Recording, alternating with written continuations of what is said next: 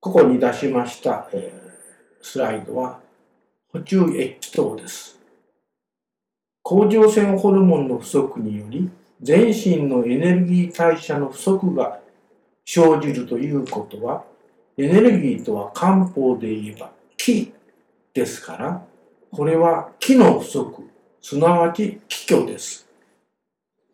こに出しました補充液気糖は毎回のように出てくる処方ですが、この処方は別名、硫黄糖、医学の王様の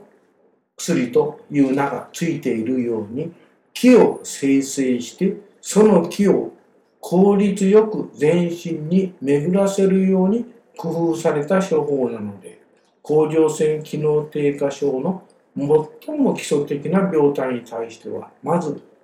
第一番に用いられるべき処方です。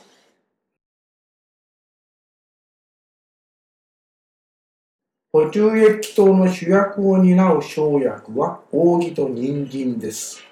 両者は木を生む生薬の代表で、扇は補気香水、木を補って水を巡らす。つまり木を無駄にせず活用し、不要で余った水分は外に出すが、余分な汗は出さないという働きをする生薬です。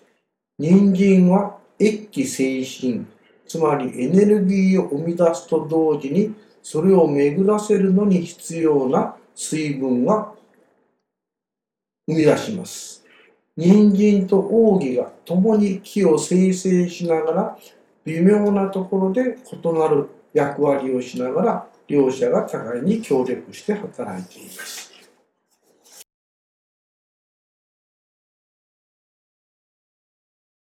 全身のエネルギー代謝が衰えて、気虚の状態が長く続くと、病人は陽気も陰血も衰えた虚老病という状態に陥り、全身の弱体化、衰弱が著しくなります。奥義研究等という処方は、虚老病によるいろいろ多彩な症状が現れるのに、通常の薬も受け付けなくなってくるので、甘くて温める働きをする薬を中心に病人が胃腸が弱っても受け付けやすく、また気血生成の源である気を補い、エネルギーである気を増やして、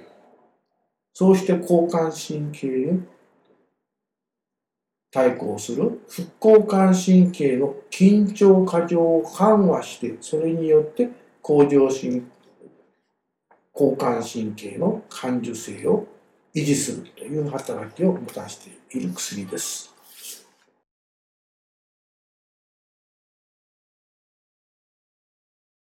奥義研究等は虚老病で胃腸の痙攣性の痛み、すなわち虚老利休を治す小研究等という基本的な処方がありますが、これの肝、いわゆる甘いのと温、温めるという作用で、病人の陰陽の不足を補う成分、これをすべて使って同時に奥義前の補充液等で主役の一つになってましたですね。これを加えて、さらに木の生産力を高めようとした処方で実際に補充液等や